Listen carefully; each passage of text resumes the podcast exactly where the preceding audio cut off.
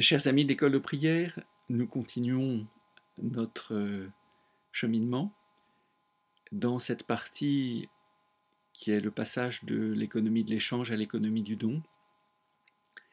Et cette fois-ci, je voulais vous livrer une réflexion sur ce que je considère comme les quatre axes, les quatre étapes de la prière.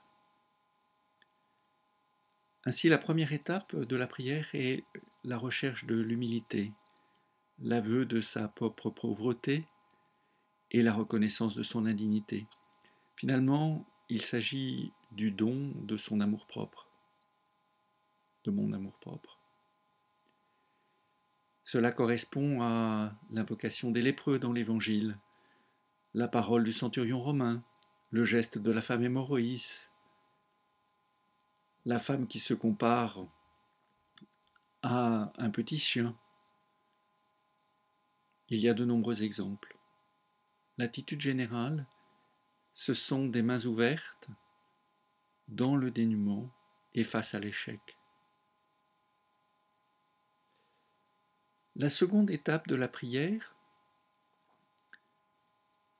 tient dans la découverte et l'acceptation de l'altérité de Dieu.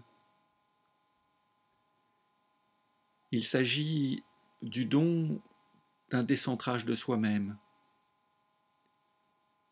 Alors de quoi s'agit-il? Eh bien, soyons honnêtes, si en lisant les béatitudes, je ne bute pas contre Dieu et sa parole, je suis probablement un menteur, parce que c'est pas facile. En fait, en lisant le Nouveau Testament, je suis un peu comme un des disciples d'Emmaüs. Mon intelligence s'ouvre lentement au plan de Dieu. Et donc, je rumine ces paroles de l'Évangile, essayant de les comprendre avec l'aide du Saint-Esprit.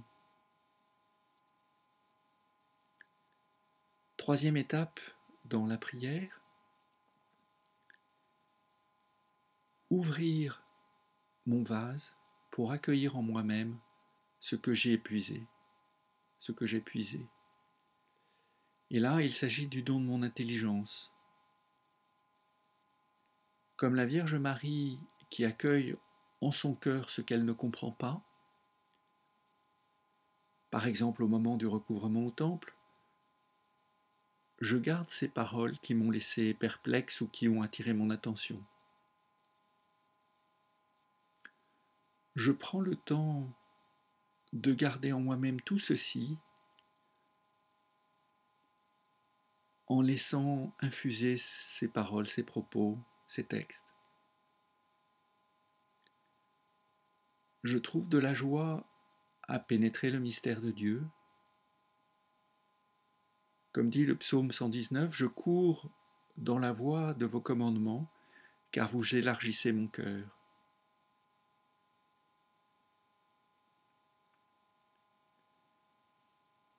La quatrième étape de la prière consiste à faire bénéficier mon entourage de la paix intérieure que j'ai trouvée.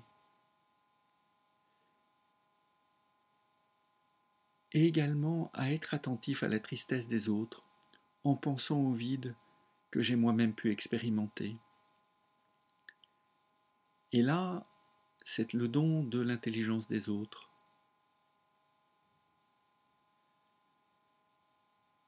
C'est clair pour moi que la prière n'est pas un cri existentiel.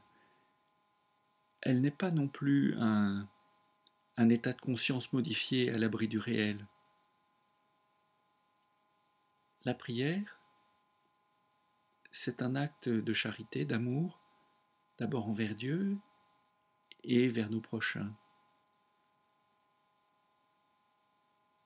La prière, c'est le don à Dieu de mon ouverture, prêt à le recevoir, et le don aux autres d'une forme de plénitude reçue. Ce don partagé pourra procurer la joie, mais ce don pourra ne pas être reçu. Et Cette tristesse, cette blessure sera alors l'occasion d'une union à Jésus-Christ. Voilà quelques éléments pour euh, réfléchir à la prière comme don. Don de son amour-propre, don du décentrage de soi, don de son intelligence, don de l'intelligence des autres. Ce n'est pas la seule manière de penser à la prière, mais comme nous sommes dans cette perspective de l'économie du don, ça ouvre un horizon nouveau.